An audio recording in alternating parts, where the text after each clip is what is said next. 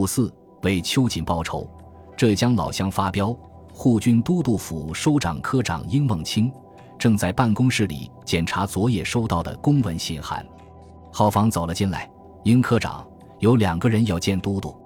殷梦清刚要起身去看看来者何人，两个人已经走进来了。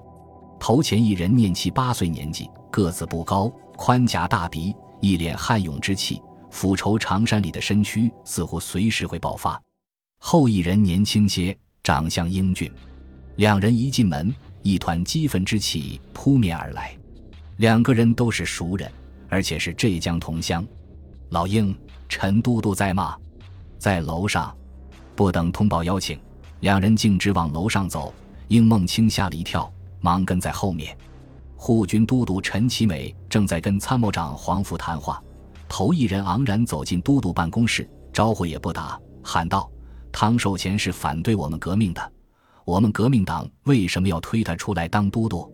后一人更踏前一步，大声说：“你们怕死，我来死给你们看！”居然从身上掏出一把手枪往自己胸口拄。都督府的三个人都吓坏了。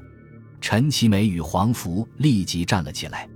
应梦清离得最近，一伸手握住持枪的手，一夺也就夺了下来。他一手拉着年轻人。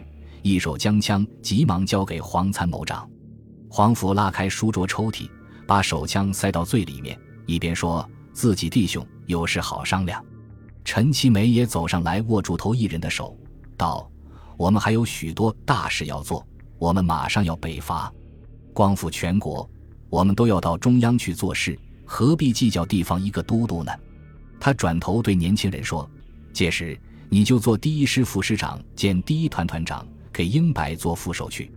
黄福当时兼任护军第一师师长，又对头一人说：“季高如果要回浙江，就做建设部部长。”年轻人被殷梦清与黄福拉住，不说话了。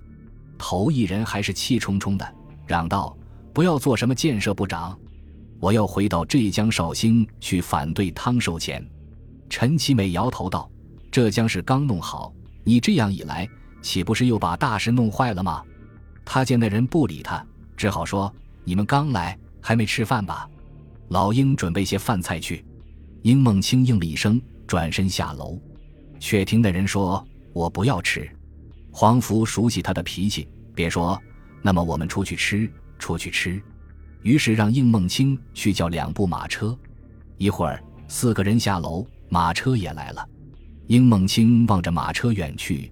好像发了一场白日梦，他跟马车上的四位都是老相识，能感觉出年轻人蒋志清多少有些虚张声势。他与都督、参谋长是换铁兄弟，岂能说翻脸就翻脸？不过头前的一人就不好说了，他的脾气。